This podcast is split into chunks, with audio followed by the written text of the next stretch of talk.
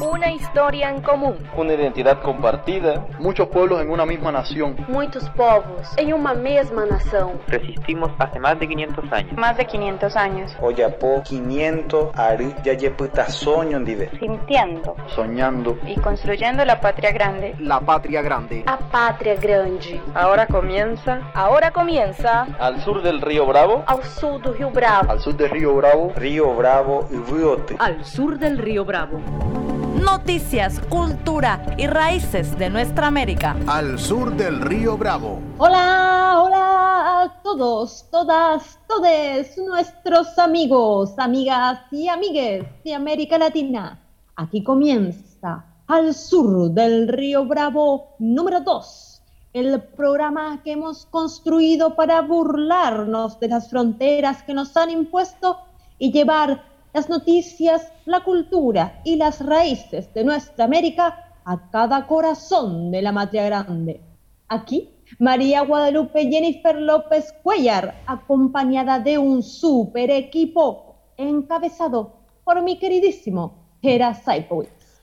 Buenas, buenas, buenas latinoamericanes. Qué gusto volver a saludar a Lupita, la primera latinoamericanóloga de la historia, en este episodio número 2 de la temporada séptima de Al Sur del Río Bravo, noticias, cultura y raíces de nuestra América, este espacio que, en el cual intentamos burlarnos de las fronteras que nos han impuesto, rescatar y reivindicar nuestra identidad latino-caribeña y compartir con vos un rato semanal con los sonidos, los aromas y escuchar bien fuerte los latidos de la patria y la matria grande. Saludamos también al rockstar de este equipo, al hombre con la voz más radialista de Al Sur del Río Bravo. ¿Cómo anda Facundo Rodrigo Pérez? Muchas gracias Gerardo, muchas gracias Lupita. Acá estamos contentos y más tranquilos de este segundo programa. El primero pasaron los nervios correspondientes, así que ya más tranquilo en esta etapa, armando el programa con la dinámica y la técnica, ¿no? En la medida de lo posible, entendiendo la coyuntura que se está viviendo no solo en Latinoamérica, sino también en el mundo, que tiene que ver con la pandemia. Así que al sur del Río Bravo, segundo capítulo de esta séptima temporada, iniciándose. Buenas repercusiones, ¿no? Tuvo Lupita la incorporación de este lado de los micrófonos del goleador de este equipo. Así es, miles y millones de mensajes preguntando, ay, ¿quién es ese que tiene esa voz tan profunda, tan sedosa? Así que ya está incorporadísimo para la radio escuchada de nuestra región, pero no es el único que conforma este equipazo. Así es, porque todo esto es posible a la productora estrella de Al Sur del Río Bravo, la que nos ordena, la que para el equipo en la cancha, la que nos dice para dónde va la cosa, la que hace de todito en este programa, la querida María Emilia Mena en la producción y tenemos, como siempre, a las columnistas firmes al sur del Río Bravo. Exactamente, aprovechamos para mandarle un saludo también a este comienzo del programa para Diana y para Camila y en breve vamos a escuchar la voz de la productora para todas las radios de Latinoamérica y las radios de Argentina que escuchan este programa para que sepan de qué estamos hablando cuando alguien ordena un programa de radio. Y además sabemos que este año Al Sur va a ser un programa multifacético, camaleónico, dadas las circunstancias que ya todos conocemos Vamos a estar semana a semana cambiando un poco el formato, haciendo todo lo posible para poder estar junto a todos nuestros oyentes y defender la alegría como una trinchera. Así es, vamos a ir variando de metodología técnica más presencial, más semipresencial, más remoto, pero con toda la energía cada semana para brindarte lo mejor que podamos hacer y teniendo en cuenta que lo más importante en este momento es cuidarnos entre todos. Así que saludamos de paso también a las radios, amigas y aliadas que transmiten al sur del Río Bravo en todo el continente. Son treinta y pico, cerca de 40. Así que lo que, lo que definimos fue mm, semana a semana mencionar a tres de ellas. Así que hoy un saludo enorme a quienes, Faca. Me toca esta parte del saludo, bueno, para Radio Universidad de La Plata, que es la emisora en la que actualmente se emite el Río Bravo aquí en La Plata, y también a Radio Placeres 87.7 de Chile, FM Paraíso, radioplaceres.cl, la encuentran así en las redes, y a FM Punta del Indio 100.3, Punta del Indio, provincia de Buenos Aires, Argentina, estas dos últimas radios, radios históricas en la transmisión del sur del Río Bravo, que vienen ya desde los comienzos de este emprendimiento comunicacional. Así es, un saludo especial a quienes desde la primera hora están transmitiendo al sur, allá del otro lado de la cordillera y también acá cerca de la ciudad de La Plata, en Punta Indio, que Lupita todavía nos debemos una visita ahí a les amigues de Punta Indio. Se hace esperar ese abrazote y esa visita, pero ya caeremos con nuestro cafecito, con nuestro mate, a pasar una linda tarde junto al río de la Plata. Último saludo tiene que ver con eh, la base de operaciones que tenemos en este momento y agradecemos a las compañeras y compañeros de ARG Medios que nos han abierto las puertas para que esto pudiera salir de la mejor manera posible. Ahora sí, hechas las presentaciones formales, nos abrochamos los cinturones, empezamos a viajar y a recorrer los destinos de nuestra matria grande.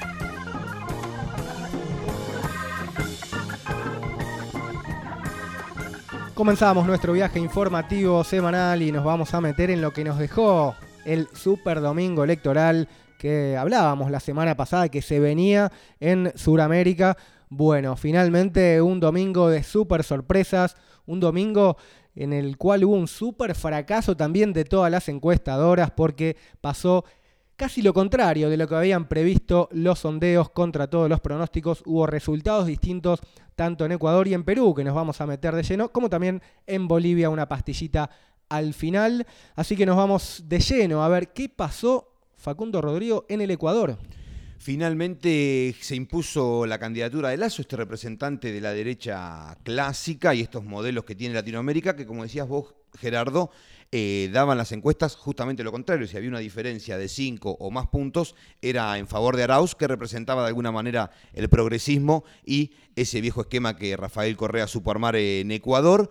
Fuera de casi todas las previsiones, Lazo finalmente se termina imponiendo en el balotaje en Ecuador con algunos datos particulares. Terminó el conteo final terminó en 52,3 para Lazo, Arauz 47,6, son casi 5 los puntos. Se impuso Lazo, la sorpresa en, el Ecuador.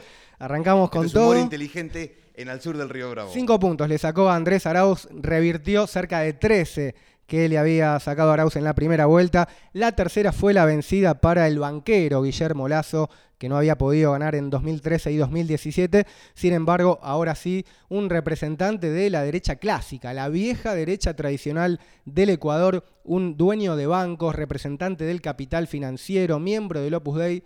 Finalmente, la derecha tradicional la vieja derecha vuelve después de casi 20 años al gobierno de Ecuador y nos vamos a meter en el análisis, ¿no? En qué nos dejó y por qué pasó lo que pasó.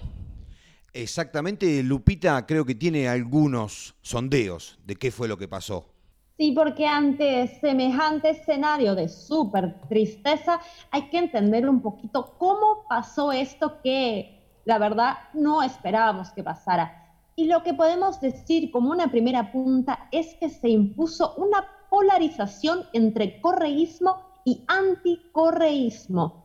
Pensemos que Lazo pudo ganar, decíamos, por este anticorreísmo, esta expresión política muy difusa que excede los límites de la derecha tradicional. Recordemos que en la primera vuelta solo había conseguido el 19% de los votos y ahora ganó por casi el 53%. Así es, como dice Lupita, lo que primó finalmente fue el fenómeno del anticorreísmo, ¿no? que eh, se ha extendido en los últimos tiempos con mucha fuerza en el Ecuador por varias cosas, ¿no? Por un lado, por la persecución que ha sufrido el correísmo, el llamado laufer y la ofensiva judicial contra la dirigencia del correísmo, también de la mano de la campaña mediática contra el proyecto de la Revolución Ciudadana, pero también hay que hablar de algunas debilidades, algunos límites que ha tenido el eh, correísmo, en este caso con, con, Andrés Arauz, para llegar a ganar la elección. El correísmo no pudo alcanzar a otras fuerzas, no pudo tejer alianzas y finalmente no le alcanzó en esta segunda vuelta. Y otro elemento clave tiene que ver con el histórico desencuentro entre el correísmo y el movimiento indígena. Exactamente, Gera, el movimiento indígena que tuvo algunas diferencias de integrantes al momento de declaraciones previas, pero en su conjunto como organización política llamaba este voto nulo ideológico que mencionamos la semana pasada 1.700.000 votos nulos casi el doble que en la primera vuelta, lo que representa el 17% del porcentaje más alto de las elecciones en Ecuador desde el año 1978. Y miren si habrá sido grande el voto nulo, que en cinco provincias superó a los votos del candidato Arauz. Así es, un voto nulo que terminó claramente favoreciendo el triunfo del banquero Lazo, un movimiento indígena que, como decías, eh, tiene ahí sus internas, sus divisiones, sus sectores más a la derecha, más a la izquierda, pero que en este caso, llamando al voto nulo, terminó también abriendo el camino para el triunfo de Lazo, pero en todo caso, para tener en cuenta para lo que se viene también, el movimiento indígena ya como un sujeto político de relevancia, como un actor de peso que ha tenido ya en esta elección una impronta mucho más fuerte y que va a ser determinante para lo que se viene. Otro elemento ahí a tener en cuenta tiene que ver con lo que deja Lenin Moreno, ¿no? que eh, se va con una popularidad casi ínfima, que se va haciendo un desastre en todos los aspectos y que en todo caso esa herencia de Lenin Moreno pareciera haber quedado más pegada al correísmo. Si bien el programa de gobierno de Lenin Moreno fue neoliberalismo, fue apoyado por Lazo y fue un programa, si se quiere, más similar a lo que va a ser Lazo. Sin embargo, Lazo logró instalar la idea de que eh, Moreno es lo que nos dejó el correísmo. Así que bueno, otro elemento ahí que jugó en este balotaje ecuatoriano. Por supuesto, además recordemos que Lenin Moreno salió hace poco con unas declaraciones en las que se arrepentía de haberse presentado a la presidencia y tarde te has acordado, Lenin Moreno, que no era tu lugar. Pero si nos ponemos a pensar cuáles son las primeras señales, los anuncios que ya está eh, el, digámoslo con mucha tristeza, presidente electo Guillermo Lazo anunciando, sabemos que promueve vacunar a 9 millones de ecuatorianos en los primeros 100 días de su gestión y además anunció una reforma tributaria en la que habría que prestar mucho un ojo para ver a favor de quién será esta reforma. Con respecto al tema candente de la región, y estamos hablando ni más ni menos que de Venezuela, Lazo aseguró que en la, en la toma del mando no invitará al presidente electo, al presidente legítimo, al presidente democrático de Venezuela, Nicolás Maduro, sino que invitará al líder opositor autoidentificado presidente Juan Guaidó. Y siguiendo con el rumbo en política internacional que va a tener Guillermo Lazo, ya las cartas están sobre la mesa y por si esto fuera poco, prometió ciertas alianzas estratégicas en lo político, pero también en lo económico. Pues buscaré desde el primer día un tratado de libre comercio con los Estados Unidos, que es nuestro principal socio comercial. Diría yo que en términos prácticos buscaré la adhesión del Ecuador al Tratado de Libre Comercio de Colombia y Perú con los Estados Unidos. Escuchábamos a Guillermo Lazo, próximo presidente del Ecuador, hablando tranqui, sin eufemismos, de lo que va a hacer apenas asuma el gobierno, firmar un tratado de libre comercio con los Estados Unidos otra, otro gesto que ha tenido en el arranque, luego de haber sido coronado presidente del Ecuador, no, coronado todavía no, ha sido electo presidente del Ecuador, se reunió con jóvenes militantes del Centro Democrático, que es el Centro Democrático, el partido de gobierno colombiano. Un saludo en primer lugar a ese gran líder latinoamericano, el presidente Álvaro Uribe Vélez, un amigo al que respeto, al que admiro y al que le tengo un gran cariño, fueron las palabras de Lazo, como por, para marcar la cancha de arranque nada más. Piel de gallina, veo los brazos de Lupita cuando mencionan a Uribe como un gran líder latinoamericano. No, ya veo que empieza a juntar cositas en una canastita y se lo lleva a la prisión domiciliaria, a tal Uribe, si tan amigo es. Pero bueno, no lo va a tener fácil Lazo en el Ecuador. Lo que se viene va a ser un intento seguramente de profundizar el neoliberalismo, pero va a tener ahí una resistencia importante, sobre todo el movimiento indígena que hoy está más fuerte que nunca y seguramente le marque la cancha para lo que quiera hacer. Y también no la va a tener fácil en el Congreso donde Lazo y sus aliados son la cuarta fuerza en, el, en la Asamblea Nacional del Ecuador, así que se abre un periodo de mucha incertidumbre. Exactamente, pero bueno, la noticia de alguna manera termina redondeando en que hay una derrota para la integración latinoamericana de la cual veníamos hablando el programa anterior y hay un traspié en la reconstrucción de este nuevo polo progresista que mencionabas vos, Gera, en la emisión pasada.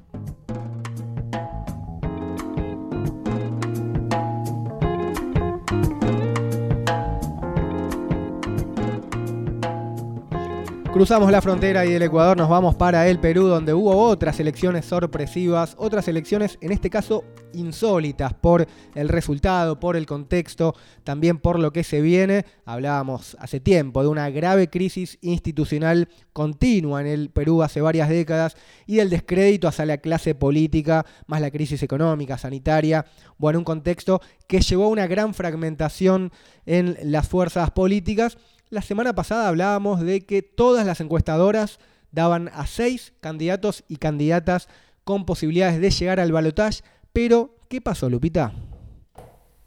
Pasó lo que nadie se esperaba y a esta altura ya a las encuestadoras no le creo ni tantito así, porque hubo otra sorpresa total, pero esta podríamos decir un poquito más feliz que la de Ecuador, porque quien en la previa a las elecciones figuraba con solo la intención de voto de menos del 6%, quedó primero en esta elección. Se trata de Pedro Castillo, que salió primero, como decíamos, con el 19% y quedó del otro lado con una muy tristemente conocida de este lado del cono sur, la famosísima Keiko Fujimori, que quedó segunda con un poquito más del 13%. Pero si una es tristemente conocida, como decíamos, el otro es una incógnita. Gera, cuéntame un poco más de quién es Pedro Castillo. La pregunta del millón que empezó a circular desde el domingo a la noche, ¿quién es Pedro Castillo? Que de un desconocido, por lo menos fuera de Perú, llegó al primer lugar. Pedro Castillo es un maestro rural, un maestro de escuela primaria y dirigente del gremio de profesores en la región andina de Cajamarca, allá en esa región de las sierras peruanas del Perú profundo. Llegó ese voto que arrasó y lo dio en primer lugar. Pedro Castillo también se hizo conocido en el Perú en el 2017 cuando encabezó una histórica huelga de maestros y de maestras que se prolongó por más de dos meses. Desde el año 1995 que da clase en quinto y sexto grado de una escuela rural en un caserío de su natal Tacabamba, provincia de Chota. Tiene 51 años, se autodefine como un rondero campesino, obrero y luchador social. Los seguidores, las seguidoras, lo llaman el profesor, esa figura no tan característica que a veces irrumpe medio outsider ¿no? en la política y se manifiesta, en este caso, disputando la presidencia de Perú. Lupita, usted tenía un dato ahí medio de color que le quema todos los manuales a los gurúes del marketing, ¿no? Sí, porque si con las elecciones de Ecuador hablábamos del fantasma de Durán Barba y el marketing político, podemos decir que para la noche del domingo, cuando se consagró ganador por lo menos en primera vuelta, Pedro Castillo tenía solo 2.172 seguidores en Twitter 2027 en Instagram y 567 en TikTok. Creo que cada uno de nosotros es posible que tenga más seguidores en redes sociales. Pedro Castillo, entonces, eh, que había iniciado su activismo en su adolescencia, en las llamadas rondas campesinas, esta extendida organización comunal de las zonas rurales del Perú y que en 2020 aceptó el desafío de ser candidato presidencial por Perú Libre. ¿Qué es Perú Libre? Un partido que se define de izquierda, marxista y mariateguista. Tiene un fuerte arraigo territorial, Perú Libre. Y esto decía Pedro Castillo apenas conocido los resultados de la primera vuelta. Veo en un escenario político en una segunda vuelta de que esta es una competencia entre los ricos y los pobres, ¿no? Entre, entre la opulencia y el mendigo Lázaro. Y veo también una, una, lucha entre el patrón y el peón. Una competencia entre ricos y pobres, entre el patrón y el peón, entre el amo y el esclavo. Escuchábamos ahí a Pedro Castillo, maestro rural y ahora uno de los contendientes del balotaje en el Perú. pero vamos a desmenuzar un poquito más el plan de gobierno, la plataforma de Pedro Castillo y su partido Perú Libre. Según ha trascendido, su plan de gobierno contiene una batería de transformaciones estructurales, como la convocatoria a una asamblea constituyente para crear una nueva Carta Magna que reemplace a la Fujimorista del año 1993 también propone un Estado socialista, la nacionalización de los recursos estratégicos, una ley que regula los medios de comunicación, elevar del 3,5 al 10% el PBI en la parte del presupuesto educativo, crear el programa Perú Libre de Analfabetismo, desactivar la Corte Suprema y conformar uno elegido por el pueblo, una corte elegida por el pueblo, y bajar a la mitad el sueldo de ministros y congresistas. Es como un popurrino de eslogan y de, en materia de cambios estructurales para América Latina muy importantes. Habrá que ver qué de todo esto tiene eh, Real Asidero ¿no? en su formación política. Al menos la propuesta pareciera ser de ruptura radical con el sistema político y económico que reinó en el Perú en las últimas décadas, pero Lupita ahí tenemos una nota negativa, el lado B, el, lado oscuro, la contradicción más fuerte de Pedro Castillo. Y porque ya con lo que decía Faca me tenías ahí ya apostando fuerte por el Pedro Castillo, ya me estaba por definir castillista y de pronto el lado oscuro de la luna porque sabemos que si bien promete una ruptura radical en el sistema político-económico que reinó las últimas décadas, por lo menos, Castillo, lamento decirles, tiene un fuerte conservadurismo en materia de derechos humanos y sociales. Ya sabemos que se opone a la enseñanza con enfoque de género, al matrimonio igualitario y al aborto aunque, aunque hay una leve luz de esperanza porque aclaró que trasladaría su debate al proceso constituyente. Y lo preocupante es que aquí es donde se toca codito a codito con la postura antiderechos que tienen las derechas latinoamericanas y en el caso de Perú, también su rival Keiko Fujimori. Es importante contextualizar su figura, la de Pedro Castillo, porque como representante y emergente del mundo rural de las serranías peruanas, sabemos que quizás en esos espacios, en esos territorios, esa mirada es hegemónica y la religiosidad, sobre todo evangélica, tiene su fuerte influencia. Un elemento más de quién es Pedro Castillo, en este caso en lo que podría ser su visión de Latinoamérica, porque algunos y algunas apresurados ya hablan del Evo Morales peruano. Bueno, nosotros creemos que todavía hay que esperar, que todavía hay mucho enigma. Por lo pronto, el expresidente de Bolivia tiró ahí algún centro.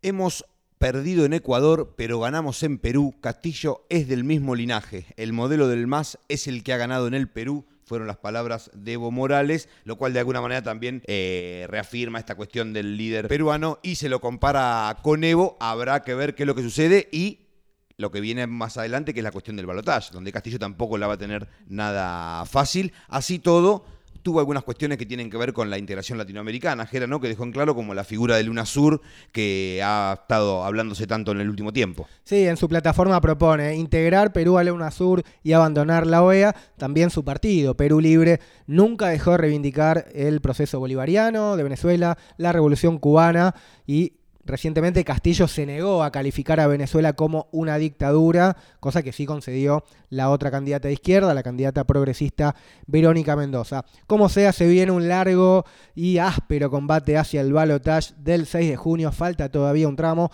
así que en las siguientes emisiones vamos a meternos de lleno en lo que va a ser esta polarización entre Castillo y Keiko Fujimori el próximo 6 de junio. Para conocer más en detalle quién es Pedro Castillo, nos vamos hacia el Perú para escuchar el análisis de Nicolás Lynch Gamero sociólogo y analista peruano. Eh, quisiera enviar un fraterno saludo al programa Al Sur del Río Bravo. El triunfo del profesor Pedro Castillo es una expresión del eh, grave descontento social que existe en el país eh, de cara a la pandemia del COVID-19, que no ha hecho sino mostrar los graves problemas estructurales que tiene el país, sobre todo en salud, educación, trabajo, pensiones. Es decir, derechos sociales fundamentales que este Estado y los gobiernos, por lo menos de los últimos 30 años, no han garantizado. Pedro Castillo expresa una izquierda contestataria que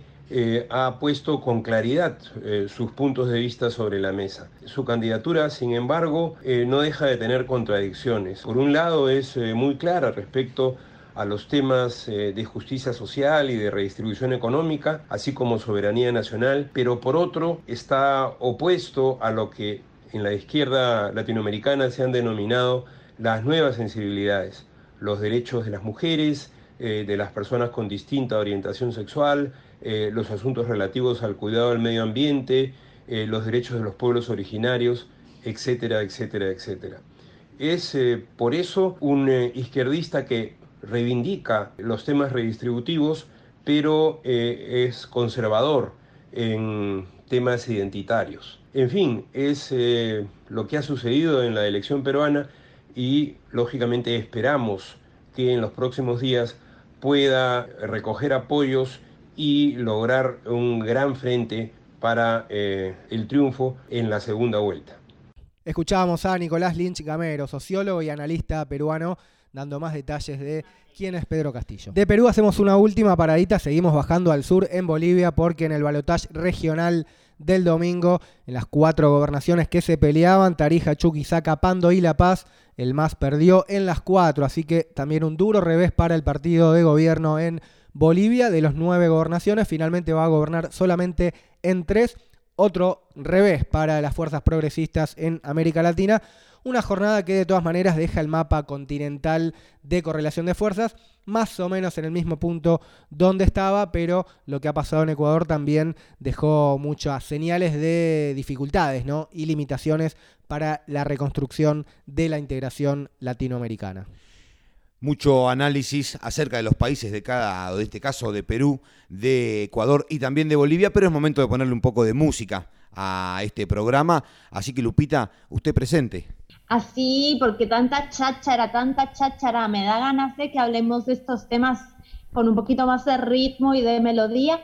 Y me gustaría que nos vayamos escuchando Mon Laferte, que es una de las voces más interesantes de la fusión pop, rock y folclore aquí latino, de América Latina, y nos vamos a ir escuchando su tema La Democracia de su último disco 6, que fue compuesto ni más ni menos que en Tepoztlán, el pueblo donde vivió Chabela Vargas en México y donde Mon Laferte se mudó hace poquito, así que nos vamos a ir con aires bien nuestroamericanos escuchando Mon Laferte, La Democracia. Tú no tienes la culpa de que la plata nadie le alcanza. Tú no tienes la culpa de la violencia y de la matanza. Así el mundo nos recibió con mucha bala, poca esperanza. Quiero que todo sea mejor, que se equilibre esa balanza. Tú no tienes la culpa de que a los pobres lo lleven preso. Tú no tienes la culpa que quemen bosque por el progreso. Y los de arriba sacan ventaja y la justicia que sube y baja. Nos tienen siempre la soga al cuello, de una navaja. Que alguien me explique lo que pasó. democracia, democracia. Me confundí dónde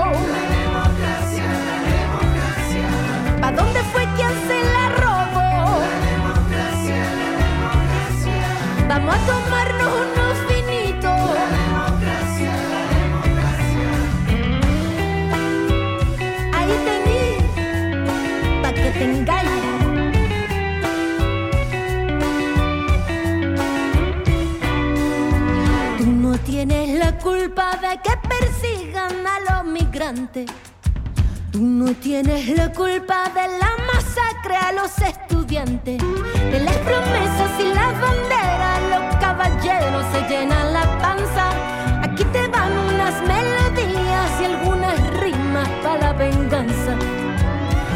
Que alguien me explique lo que pasó. Me confundí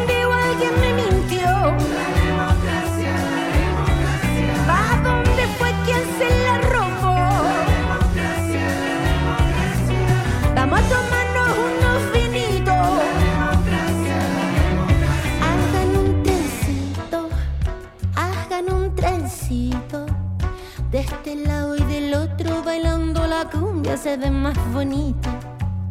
Hagan un trencito, hagan un trencito. De este lado y del otro bailando la cumbia se ve más bonito. Que alguien me explique lo que pasó. Me confundí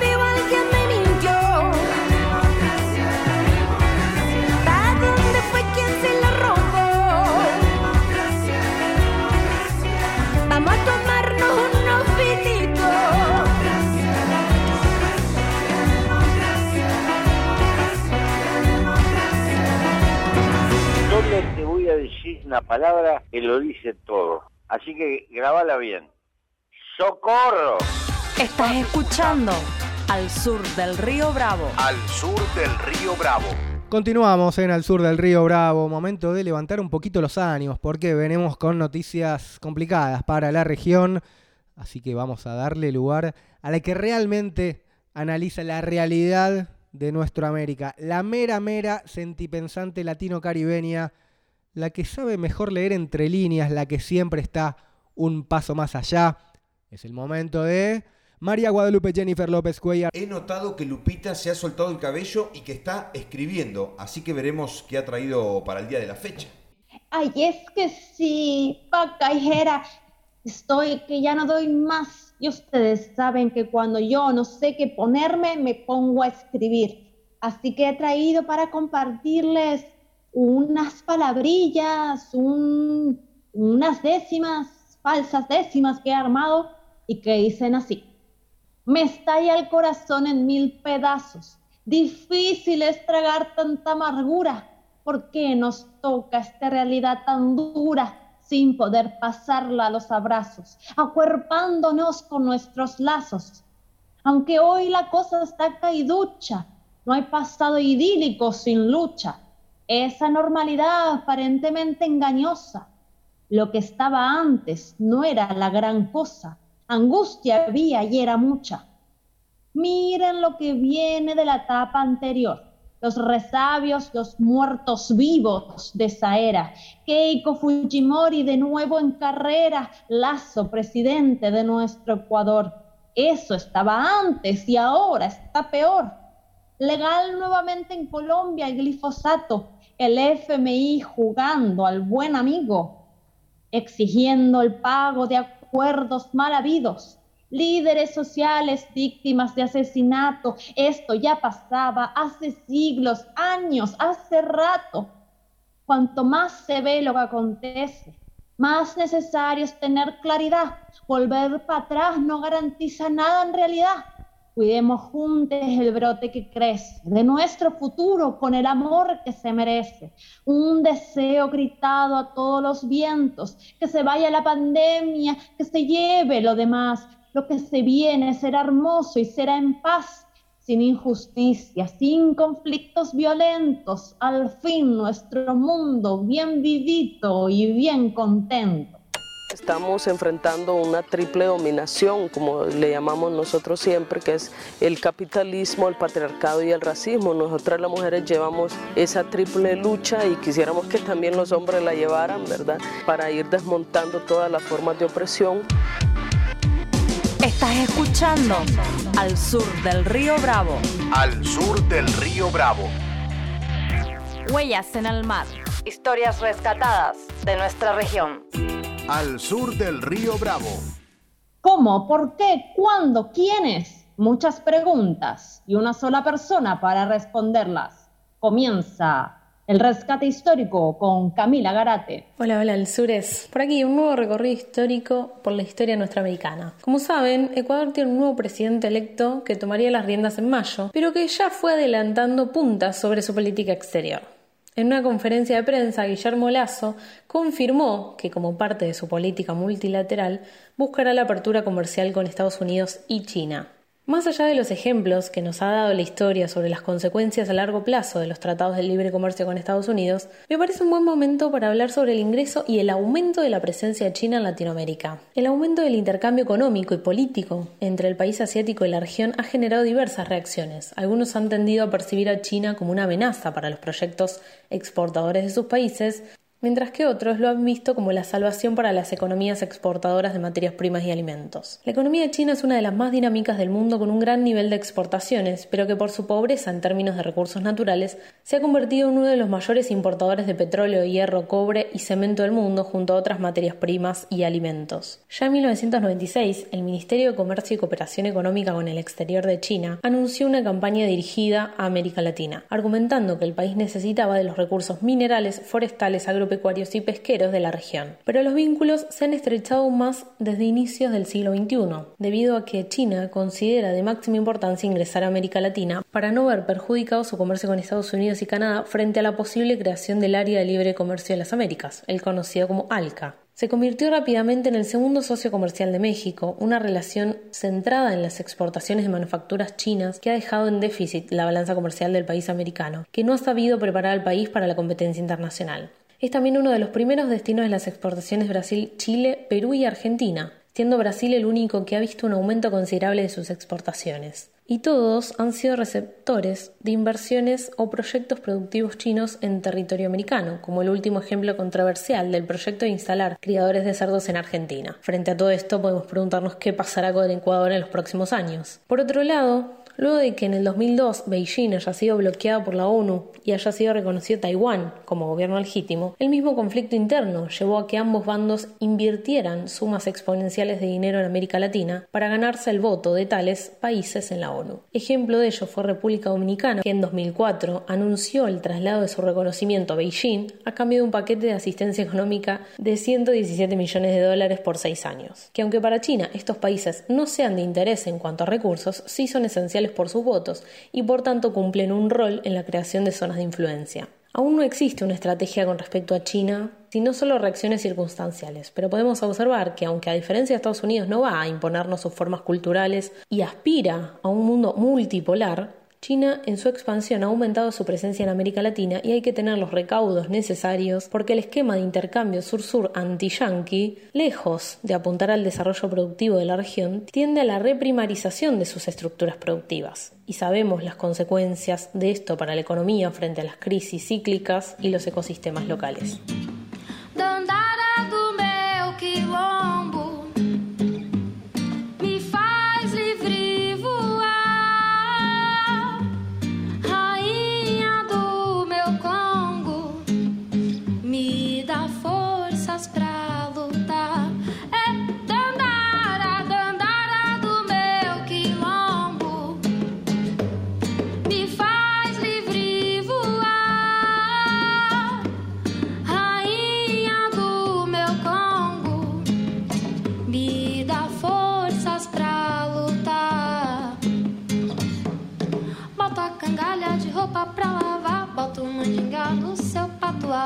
Você vai pra guerra negra, eu espero você voltar. Vai, meu guerreiro, leva a libertação, leva a coragem no peito e na mão o meu coração. E toda vez que ele vai, não vai com ele a aflição. Espero ver-te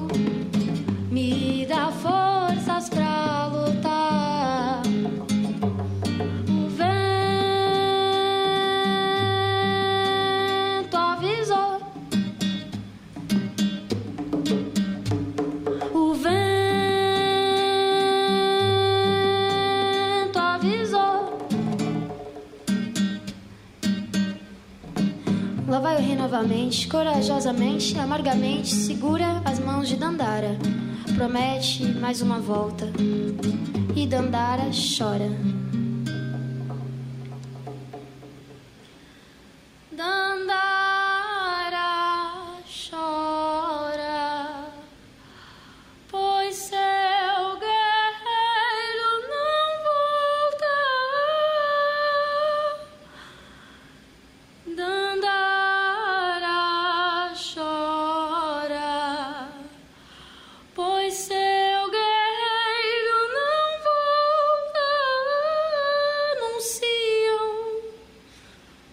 os ventos a emboscada.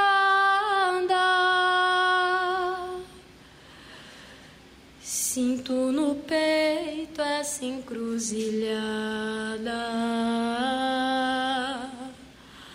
Ela mandou dizer, mamãe mandou dizer.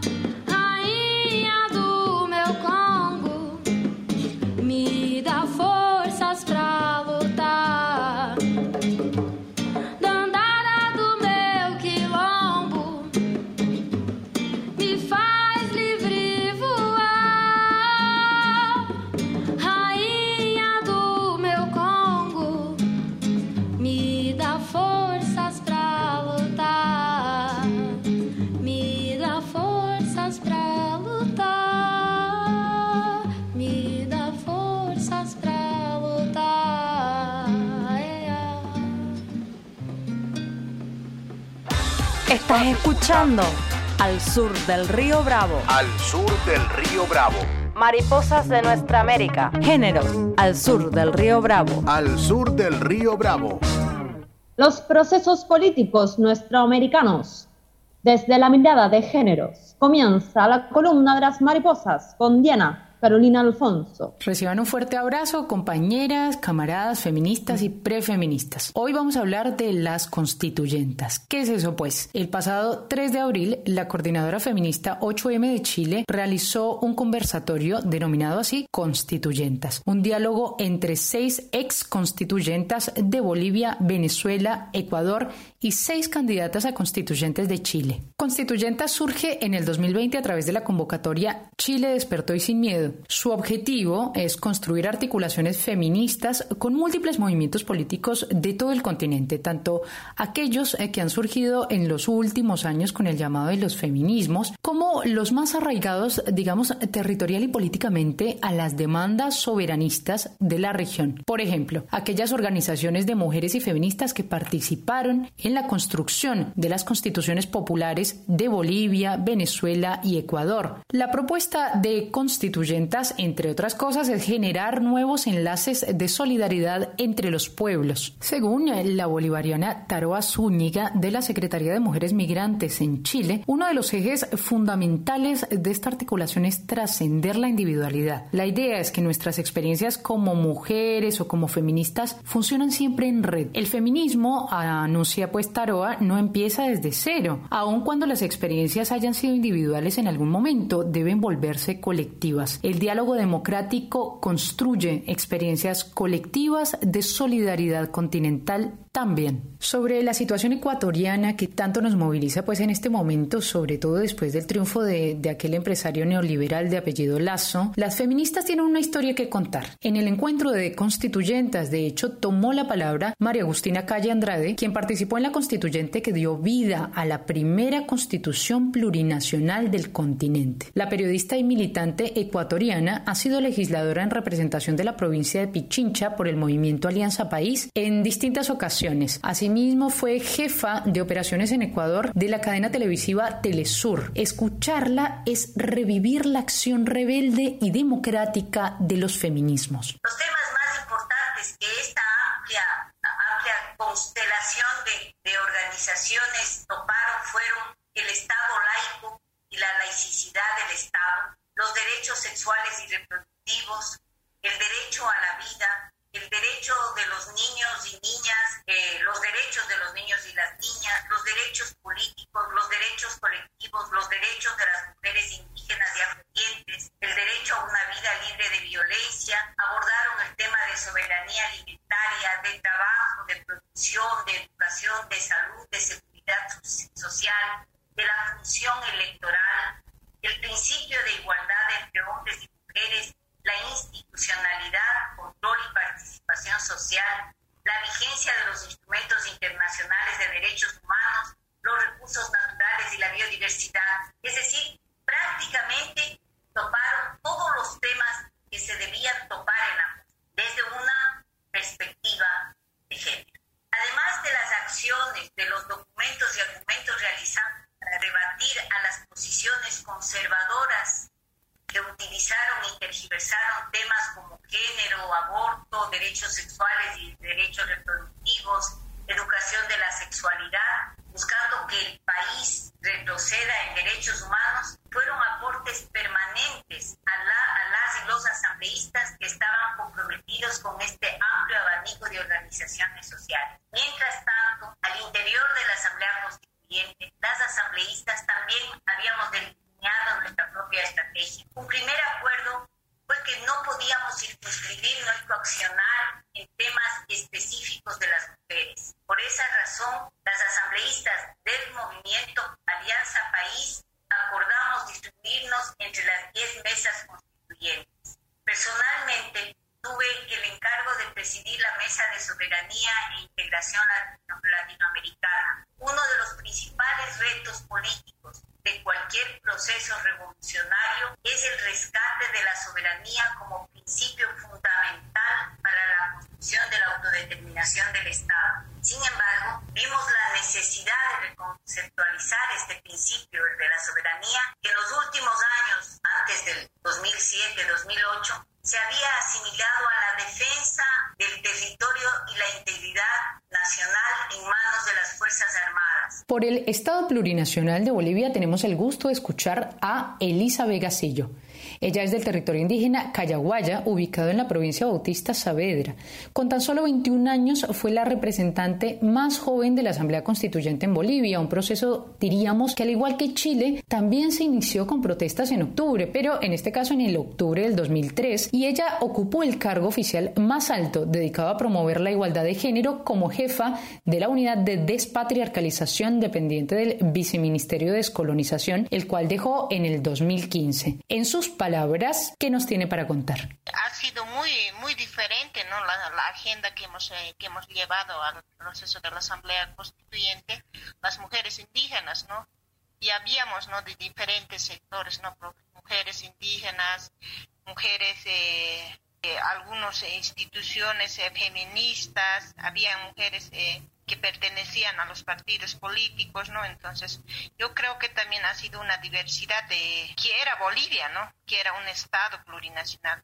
Y eso ha sido una riqueza de visibilizar y que desde nuestras miradas diferentes formas de vida que, teníamos y eso se ha reflejado, ¿no? Y en el mismo proceso, ¿no? Cuando se nombra el, a la presidenta de la Asamblea Constituyente a una mujer indígena, ¿no? Que es eh, una mujer indígena, la hermana Silvia Lazar. Y ha sido muy importante el, el trabajo que ha demostrado, ¿no? siendo desde una visión más, eh, más de los pueblos indígenas, más de esa pluralidad, de que la mayor carga, digamos, de la discriminación que hemos sufrido hemos sido las mujeres indígenas. Entonces, el Estado boliviano tiene una, tenía una obligación también de restablecer esos, esos desequilibrios ¿no? con los derechos de las mujeres indígenas. Entonces yo creo que ha sido muy importante el proceso de la Asamblea, que la visibilidad de muchas mujeres, ¿no? Con nuestra propia vestimenta, con nuestro propio idioma, con nuestras formas de, de saberes. Entonces, eh, y eso se ha,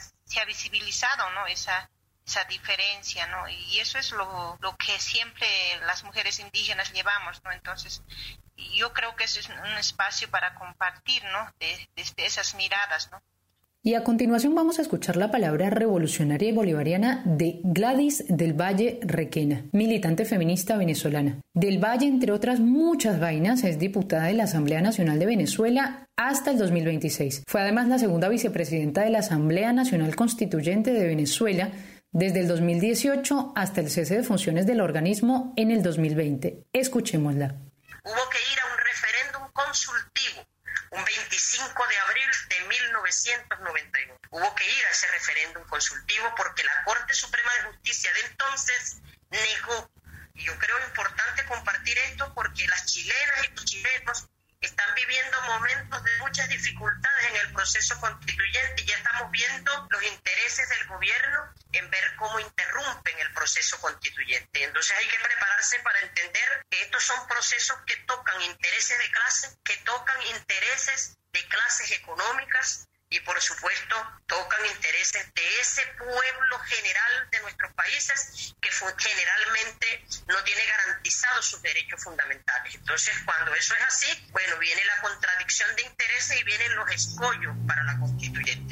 En ese sentido, nosotros vivimos en, en el año 99, antes de desarrollar el proceso, ese referéndum consultivo hubo que reformular las preguntas que se le hicieron al pueblo, ya ustedes pasaron por un proceso similar, hubo que reformular las preguntas y finalmente apelando a la soberanía popular, nosotros y nosotras salimos victoriosos en ese proceso de referéndum consultivo que se aprobó con más del 80% de participación del pueblo que vota en Venezuela. Luego de eso vino todo ese proceso normal nuestro proceso constituyente luego fue sometido a nuestra constitución a un proceso de referéndum aprobatorio. Esos procesos están establecidos en nuestra constitución vigente de 1999. Es muy importante compartir con ustedes esto, porque si no están establecidos en la constitución esos procesos, es un eterno comenzar. En Chile, el llamado estallido social de octubre del 2019 fue el desenlace de un encadenamiento de movimientos sociales que viene sucediéndose en las últimas dos décadas con cierta regularidad, diríamos, fisurando la reputación chilena del modelo ejemplar de transición democrática, estabilidad y desarrollo social en América Latina. En este periodo, el relativo protagonismo de actores y actrices y demandas relacionadas con la educación pública y gratuita, pingüinos en el 2006, diríamos, y universitarios entre el 2011 y 2012, ha ido cediendo paso a la emergencia de otros actores, actrices y demandas sociales como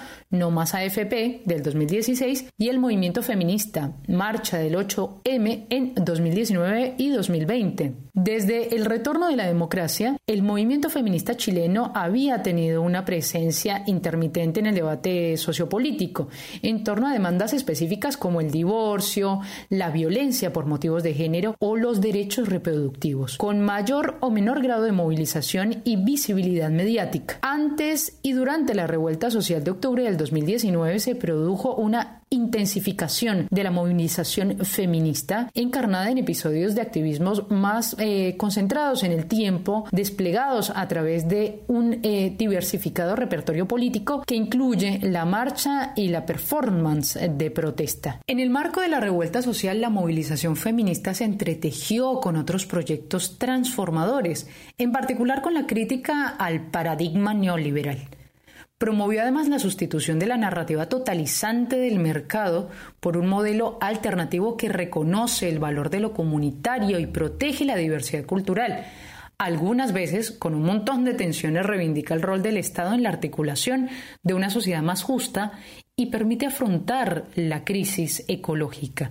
De modo que el desafío de poner el constitucionalismo pues al servicio de las mujeres requiere no solo reflexionar sobre los lastres, inercias y sesgos de las discusiones y prácticas constitucionales, sino también requiere pensar las estrategias feministas, su potencia, sus límites, para contrarrestarlos. Así lo explica la militante y docente mapuche Elisa Loncón. Pero más allá de nosotras está también el feminismo de la naturaleza. Y ese feminismo de la naturaleza que le ha abrazado en los momentos más complejos, como nos abraza a nosotros, a nosotras, las mujeres indígenas acá en Chile, fundamentalmente las mujeres mapuche. Estamos viviendo una situación compleja en Chile, además de la crisis política, además de que los señores de la élite han querido cínicamente disputarnos, quitarnos este proceso de participación y de cambio constitucional, estamos con el problema del COVID, de la enfermedad. La enfermedad que está eh, afectando a nuestras comunidades, a en nuestra calle, en nuestra población.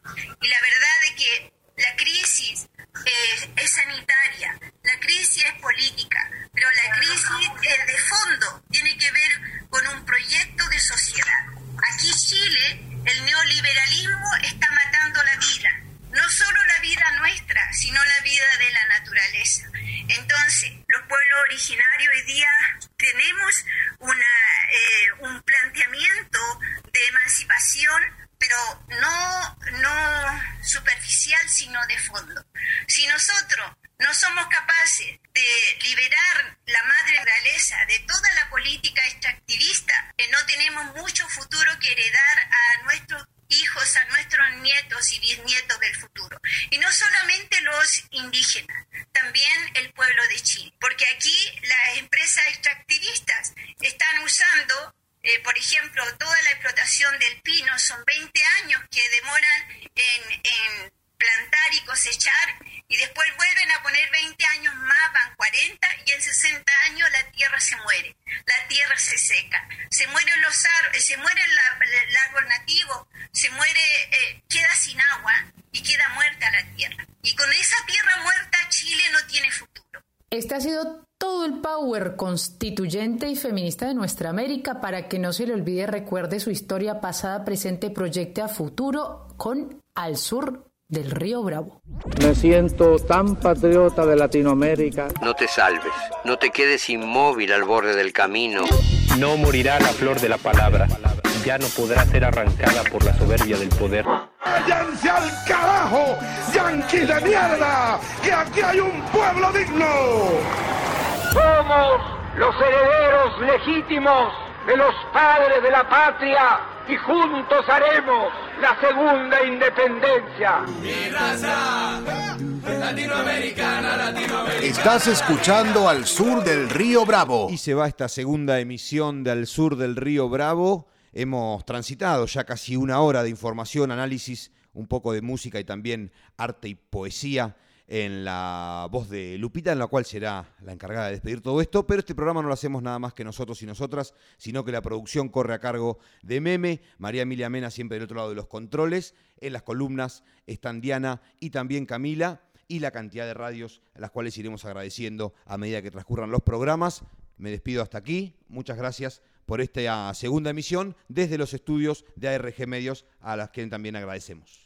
Esto fue Al Sur del Río Bravo. Noticias, cultura y raíces de nuestra América. Es nuestra bandera, es nuestra idea fuerza. Pero en realidad, Lupita, ¿qué ha sido todo esto? Esto no ha sido ni más ni menos que una excusa para sentipensarnos y constituir un mundo nuevo latino, caribeñamente. Una historia en común. Una identidad compartida. Muchos pueblos en una misma nación. Muchos povos en una misma nación. Resistimos hace más de 500 años. Más de 500 años. Oyapo 500 ari yayeputa soño ndive. Sintiendo Soñando. y construyendo la patria grande. La patria grande. A patria grande. Esto fue. Esto fue. Al sur del río Bravo. Ao sul do Rio Bravo. Al sur del río Bravo. Río Bravo y. Al sur del río Bravo. Noticias, cultura y raíces de nuestra América. Al sur del río Bravo.